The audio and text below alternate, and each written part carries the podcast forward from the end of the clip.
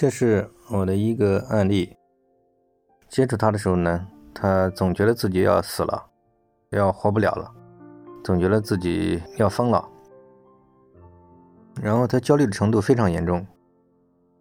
在房间里走来走去，坐卧不宁，时刻感觉自己要死了，不停的抽烟，然后被医院诊断为重度焦虑症。然后他在车里面呢，用头拼命的撞车门，要跳车，整个人不停的去发泄。然后这个案例呢，我第一阶段呢是带他就是宣泄情绪，用各种方法把他的情绪给他释放，大概用了三天左右的时间。他的情绪基本上得到了这种缓解，然后呢，又给他做了深度的这种心理分析，然后把他焦虑的根源，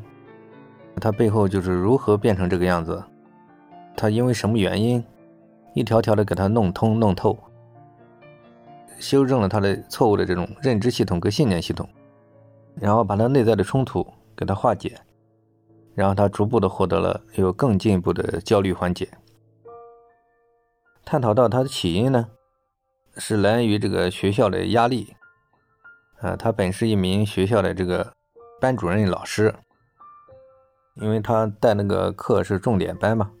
好像压力很大，后来成绩老是上不去，由此来压力越积越大，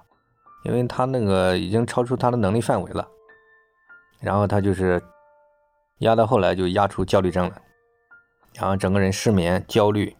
坐卧不宁。然后惊恐发作，最终呢，他在上海跟他化解的差不多时候呢，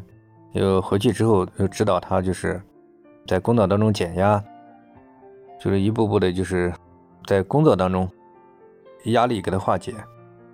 然后在人际关系啊，包括学校的各种关系怎么处理，也协助他去协调，啊，最终就是不断的给他减压。然后他最终也适应了他的教学工作。这个案例也是比较典型吧，是典型的一种重度焦虑、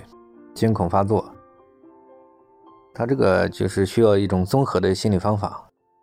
多方面的综合运用，才可以迅速的把他从极度焦虑的状态当中平息下来。